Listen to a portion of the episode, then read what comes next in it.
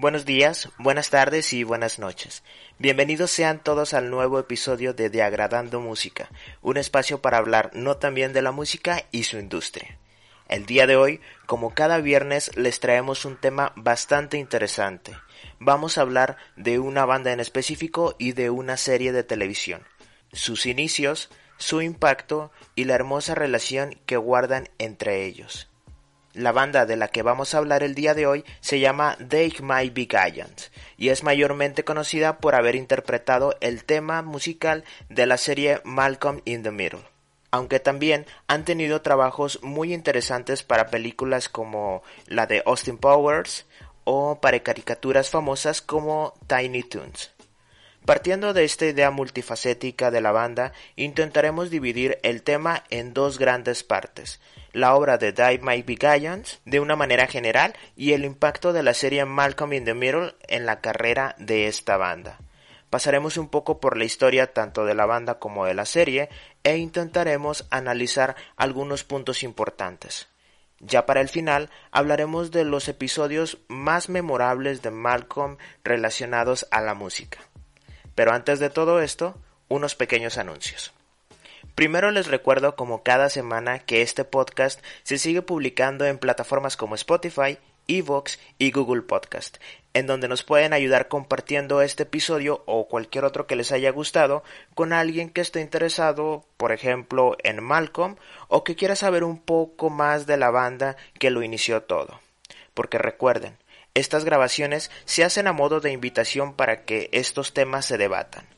Nuestros episodios se estrenan cada lunes en la plataforma YouTube, en donde nos pueden regalar una suscripción que a ustedes no les cuesta absolutamente nada y a nosotros nos es muy valiosa y ayuda a que este proyecto siga creciendo.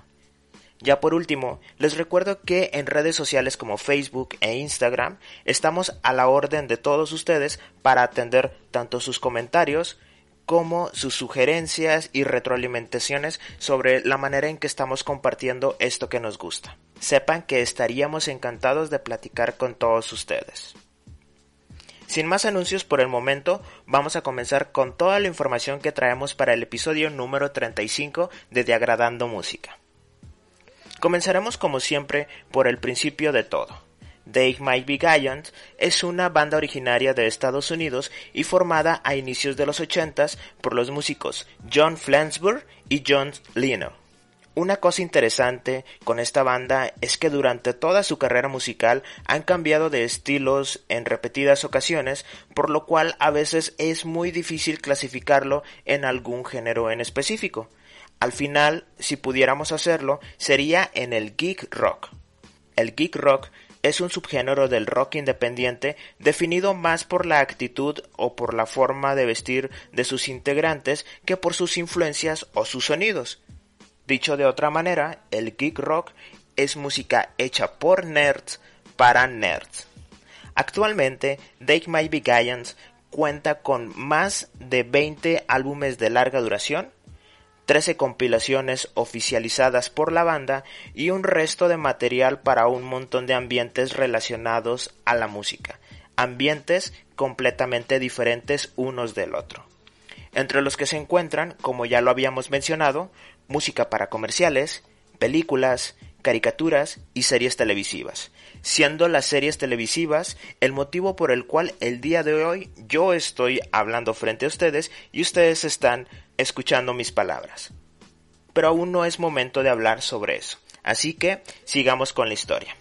El origen del nombre They Might Be Giants, siendo que en esas épocas no era tan popular que las bandas tuvieran nombres así demasiado estructurados, proviene del famoso libro del español Miguel de Cervantes llamado El ingenioso hidalgo Don Quijote de la Mancha, y es sobre esa parte donde el loco personaje principal durante una de sus aventuras confunde a los molinos de viento con gigantes malvados. The Maybe Giants en español quiere decir serían gigantes. Algunos otros dicen que este nombre de la banda es una alusión temprana a un futuro éxito como músicos, pero esta versión ha sido desmentida por los mismos miembros líderes en diferentes ocasiones. El éxito de la banda en sus primeros años se debió a una muy buena instrumentalización de su música, así como letras con temáticas inusuales e ingeniosos juegos de palabras. Ya saben, música para nerds. Pero esto no es todo. Lo más importante fue su constante proceso de creación y evolución musical. Para muestra, les diré que en menos de 8 años ya contaban con tres álbumes de larga duración, una base de fans bastante fiel y estaban constantemente buscando realizar trabajos para el cine y la televisión. Es decir, estaban buscando nuevos horizontes para su trabajo como músicos. Y todo esto estaba ocurriendo antes de los años 90. En lo personal, The My Be Giants es un ejemplo perfecto de lo que es o debería de ser una banda consistente, comprometida creyente de sí mismos y perseverante. Esto, para mí, son las bases más fuertes en el éxito de cualquier proyecto. No solamente me estoy refiriendo en el aspecto musical. Así transcurrirían los años 80 para la banda. Rápidamente, varios años pasaron, y claro que no todo en la carrera de Dave My Be Giants iba a ser miel sobre hojuelas. En 1985, la banda tuvo un pequeño descanso forzoso de sus presentaciones en vivo porque John Linnell sufrió un accidente de tránsito en su bicicleta y el apartamento de John Flensburg fue robado. A pesar de su mala racha durante esta etapa inactiva, se les ocurrió una brillante idea que a la fecha es elemental en la forma en que consumimos música. Ellos publicaron un anuncio en los periódicos locales para que la gente se comunicara al número 718-387-6962. Bueno, al marcar a esta línea, la llamada se dirigía a una grabación de un gran repertorio de canciones de Dave Mike B. así como noticias, conversaciones entre los integrantes y fragmentos de canciones no lanzadas, versiones en vivo o piezas con comentarios sobre su creación. A este proyecto se le llamó Dial a Song o Marca una canción. El proceso es bastante sencillo e interesante. Imaginemos que estamos en 1985 y te encuentras en un periódico local este número.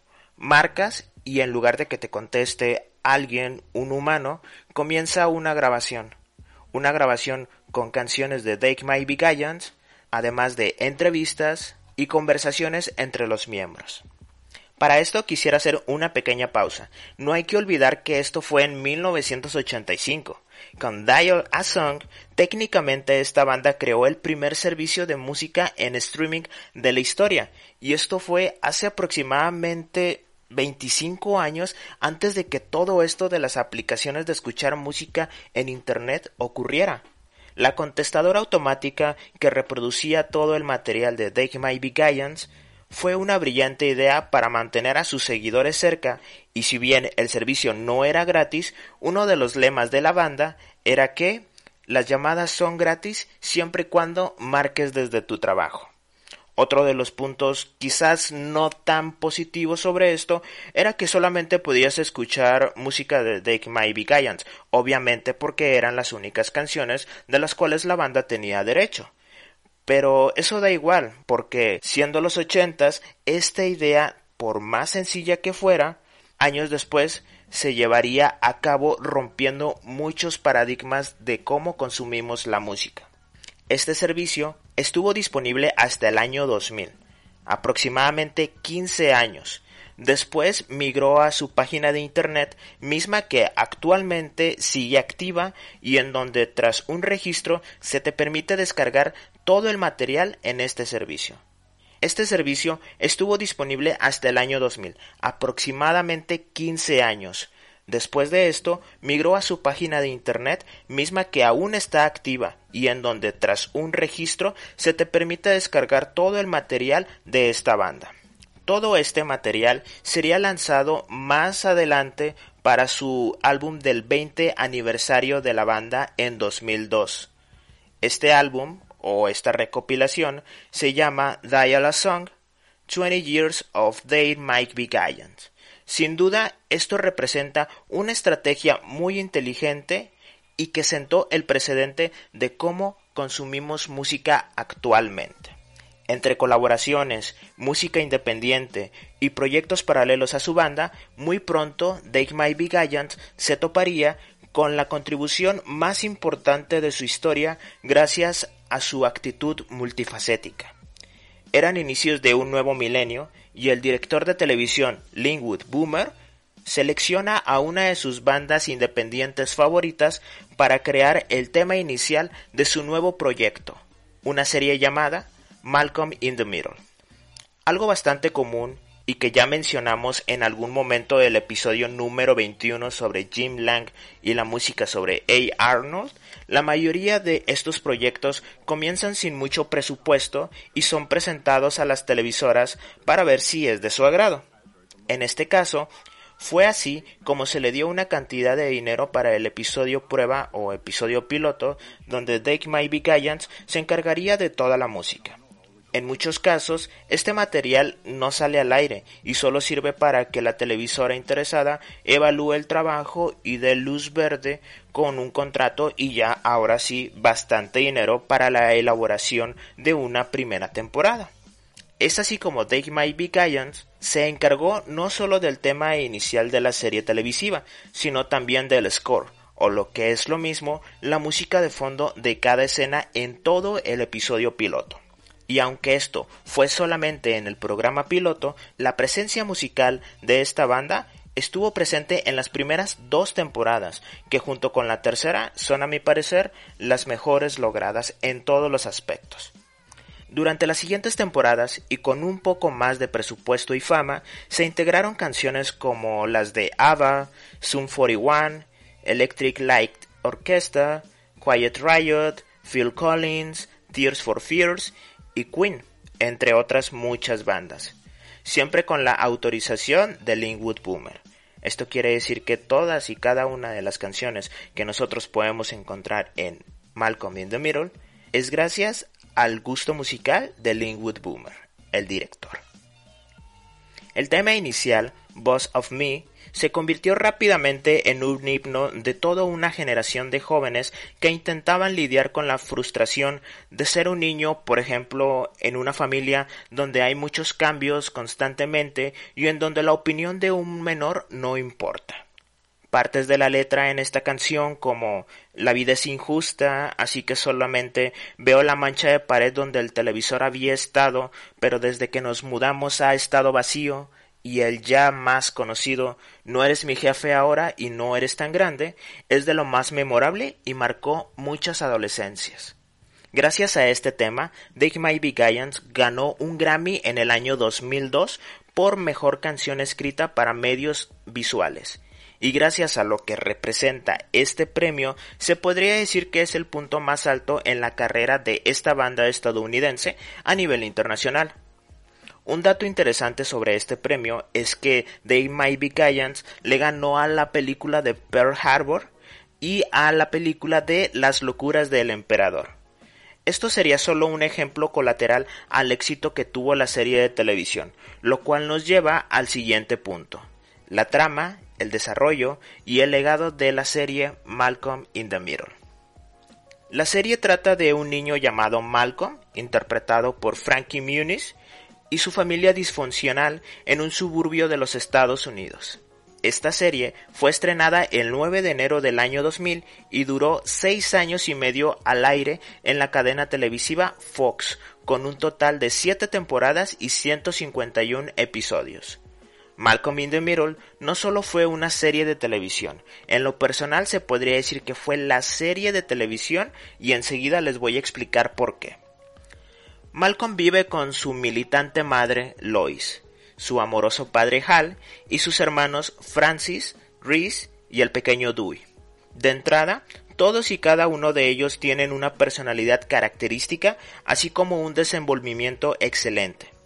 La premisa de la serie es sobre la forma en la que Malcolm y los demás miembros de su familia lidian con el caos de estar en casa con una familia disfuncional y con la pesadez de sus propios demonios. Por ejemplo, Malcolm tiene que lidiar con el hecho de ser un niño bendecido con una gran inteligencia y al mismo tiempo con muchas inseguridades. Otro de los puntos más interesantes de la serie son los guiones y la forma en la que Malcolm puede romper la llamada cuarta pared que le da la posibilidad de interactuar diálogos con el espectador en momentos específicos de cada episodio. Algo así como Deadpool, pero muchísimos años antes y mejor bien logrado. El soundtrack o la música también juega un papel importante en el desarrollo de las historias, y como el listado de estas canciones no es tan extenso, es distribuido inteligentemente en los episodios. Las bandas más importantes que comenzaron a colaborar en esta serie fueron Travis, Hanson, The Wise Guys y por supuesto Dake My Be Giant. Obviamente hubo muchísimas más bandas, pero yo me centro en las que después, en un futuro, tuvieron una carrera relevante y sobra decir que en este punto aún nos estamos refiriendo a las primeras temporadas del show. Como ya lo estábamos comentando, para todo material visual, la música es esencial si se quiere transmitir un mensaje ya sea sutil o directo. Para esto, yo preparé tres momentos en los cuales la familia de Malcolm se apoya de una canción o de un momento musical para meterse en nuestro cerebro creando situaciones inolvidables. El primero del que vamos a hablar son las clases de patinaje. Hal, el padre, es uno de los personajes favoritos de todos los fans de esta serie por su personalidad infantil, su amorosa forma de tratar a su esposa y esa asombrosa habilidad de siempre parecer que está al filo de un quiebre de ansiedad o a punto de obsesionarse con las cosas más tontas. La serie lo muestra como un fan de la música y en especial de bandas como The Beach Boys, The Kim Crimson, Foreigner y sobre todo de Van Halen. Tanto es su gusto por la música que incluso hay registros de que Hal es un coleccionista o era un coleccionista de discos de vinilo antes de casarse y tener hijos. Dentro de sus variados gustos y habilidades extrañas está la del patinaje artístico. Tanto es su gusto por esto que no le llama patinaje, sino la hermandad de la rueda. Conociendo esto del personaje, iremos al episodio decimotercero de la primera temporada, Los Patinadores. En este episodio, Malcolm quiere aprender a patinar para jugar hockey callejero con sus amigos de la calle y le pide clases al campeón de patinaje artístico de la ciudad, que casualmente es su padre Hal. El problema es que para aprender de él mejor tendrá que pasar por algunos métodos muy poco usuales, como por ejemplo, Hal patina con música siempre y durante las clases que le da a su hijo suena por primera vez la canción Funky Town de la banda Lips Incorporated, lanzada en 1979. Una canción del género disco, RB y electro-funk. Pero esto no es todo. Casi al final del episodio tenemos uno de los momentos más épicos de Hal como personaje y me atrevería a decir que de toda la serie. Me refiero a esta escena de él patinando de una manera ridículamente hermosa y muy poco varonil la canción We Are the Champions de la banda Queen en su álbum News of the World de 1977. El segundo momento es el concierto o el musical de ABBA. La relación entre los hermanos Malcolm y Reese siempre se demuestra como la de dos personas que se quieren mucho pero que no tienen muchas formas de demostrar su cariño. Casi siempre lo hacen mediante la humillación y el dolor físico que les traen las muchas peleas fraternales que tienen. Además, siempre están esperando un momento de fragilidad emocional para aprovecharse del otro. En el cuarto episodio, Pearl Harbor, de la sexta temporada, esta relación es manipulada por Jessica, un personaje secundario cercano a la familia. Ella le hace creer a Malcolm que Reese es gay y viceversa, creando una especie de tensión en su hermandad. La escena central de este capítulo es la de Malcolm y Reese bailando la canción Take a Chance on Me de ABBA. Cabe señalar que esta no fue la primera aparición de esta banda en la serie, ya que en el último episodio de la primera temporada, llamado Water Park o Parque Acuático, escuchamos su canción Fernando cuando Dewey baila con su niñera antes de que a esta le dé un infarto y se la lleve la ambulancia.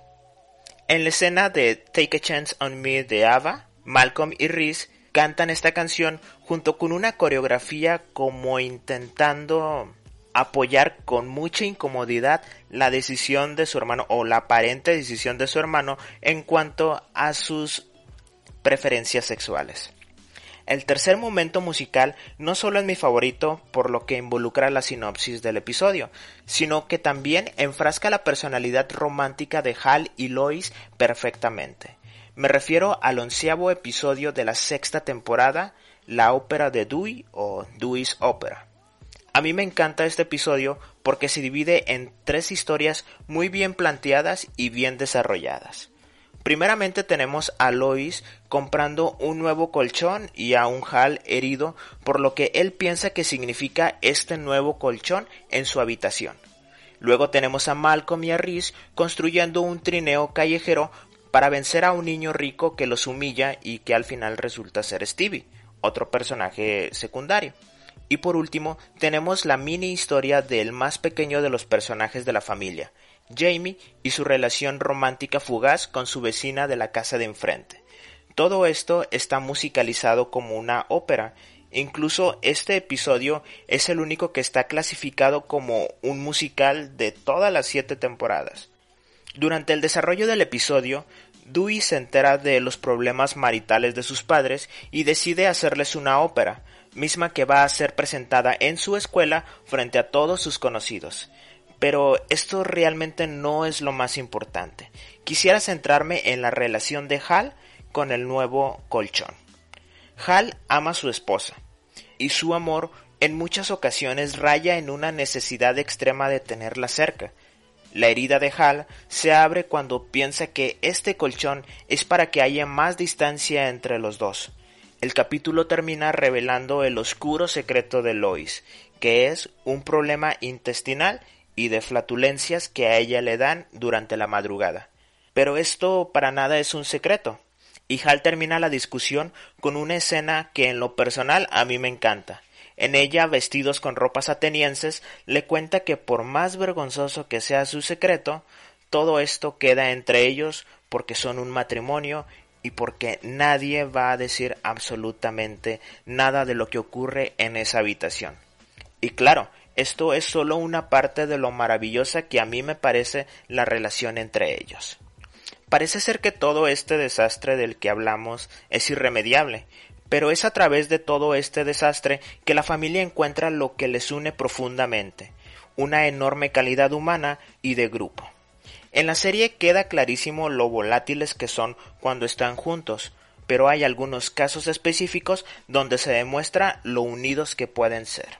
Por ejemplo, al final del tercer episodio de la segunda temporada llamado El cumpleaños de Lois, la familia se pelea con un grupo de payasos para defender el honor de una Lois que se sentía muy herida porque su familia olvidó completamente su cumpleaños. O en el décimo episodio también de esta segunda temporada, Vecinos Nuevos, donde se unen como familia para pelear con unos nuevos vecinos que aparentemente son inofensivos, pero en el fondo son igual o más malévolos que ellos. Durante toda la serie nos vamos dando cuenta que a pesar de las superficialidades de su personalidad, en el fondo todos son explosivos y apasionados. Hal le heredó tranquilidad a sus hijos, pero al mismo tiempo la capacidad de defenderse como un animal violento. Por su parte, Lois es el emblema moral de toda la familia, pero también les demuestra los contras de ser humano y lo complicado que es mantener una imagen de mandona todo el tiempo. Mientras Malcolm lidia con lo que implica tener un alto coeficiente intelectual, Rhys con su fama de malo en la escuela y Dewey con su forma soñadora de ver el mundo, en todos y cada uno de ellos se encuentra la falta de confianza de sus padres y ésta sale en momentos bien específicos de la serie. Incluso Francis, el mayor de los hermanos que aparece ocasionalmente y sobre todo en los capítulos donde está trabajando en el rancho. En estos capítulos su hombría es puesta a prueba y se descubre como lo que siempre ha sido, un niño con grandes traumas emocionales causados por una madre muy poco experimentada. Temas como la guerra, el sistema educativo y laboral son presentados de una forma muy sutil, casi imperceptible. Pero bueno, pensemos en esto un momento. Hal faltando a su trabajo todos los viernes, las malas condiciones laborales en las que siempre trabajó Lois y Francis, y ni hablar de la facilidad con la que Rhys entra al ejército con un nombre falso y termina en el campo de batalla sin saber con quién está en guerra. Todo esto evidencia lo dicho por Lois al final de la serie en el episodio vigésimo segundo de la séptima temporada, Graduación. En esta parte de este capítulo, Lois comenta que Malcolm llegará a ser el presidente de los Estados Unidos y todo el sufrimiento de su vida será solo para ablandar su orgullo y empatizar con personas como su familia, carentes de oportunidades, pobres y que saben trabajar duro. Lois termina diciendo que para que Malcolm sea el mejor presidente de la historia tendrá que barrer pisos y romperse la espalda para lograr el doble que todos los que le rodean, sin que esto les importe, porque lo seguirán viendo como alguien que vale menos.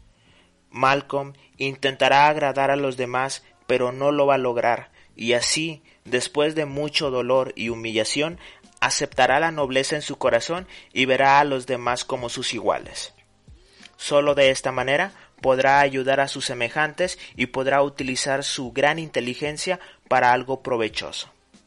Esta es la última enseñanza de su madre, al menos en la serie, y es un punto bien importante que nos lleva a la conclusión de esta grabación. La familia siempre está ahí, en todo lo que hacemos. Son nuestra primera escuela y que nos acompañarán hasta el final de nuestros días.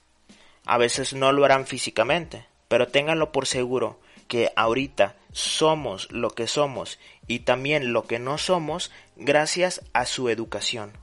Fuera de la individualidad que intentemos tener a lo largo de nuestra vida, nuestra familia siempre estará con nosotros de una u otra manera y esto puede ser lo más hermoso de tu vida o también lo más triste. Gracias a esta serie yo pude aprender el gran valor de la familia. Gracias a Linwood Boomer nosotros fuimos capaces de poder interactuar con esta historia. Muchos de los episodios son como para reflexionar, algunos otros son simple y sencillamente para que te rías, pero al final de cuentas la enseñanza es la de la unión, es por esto y muchas otras cosas más que Malcolm in the Middle o Malcolm en el medio como nosotros lo conocemos en Latinoamérica es una de las series más importantes para un servidor y espero que si ustedes lo están escuchando también lo sea para ustedes. Con esto me despido, les recuerdo que yo soy Miope y nosotros nos vemos el siguiente viernes con otro interesante tema sobre la música y su industria. Muchas gracias, hasta luego.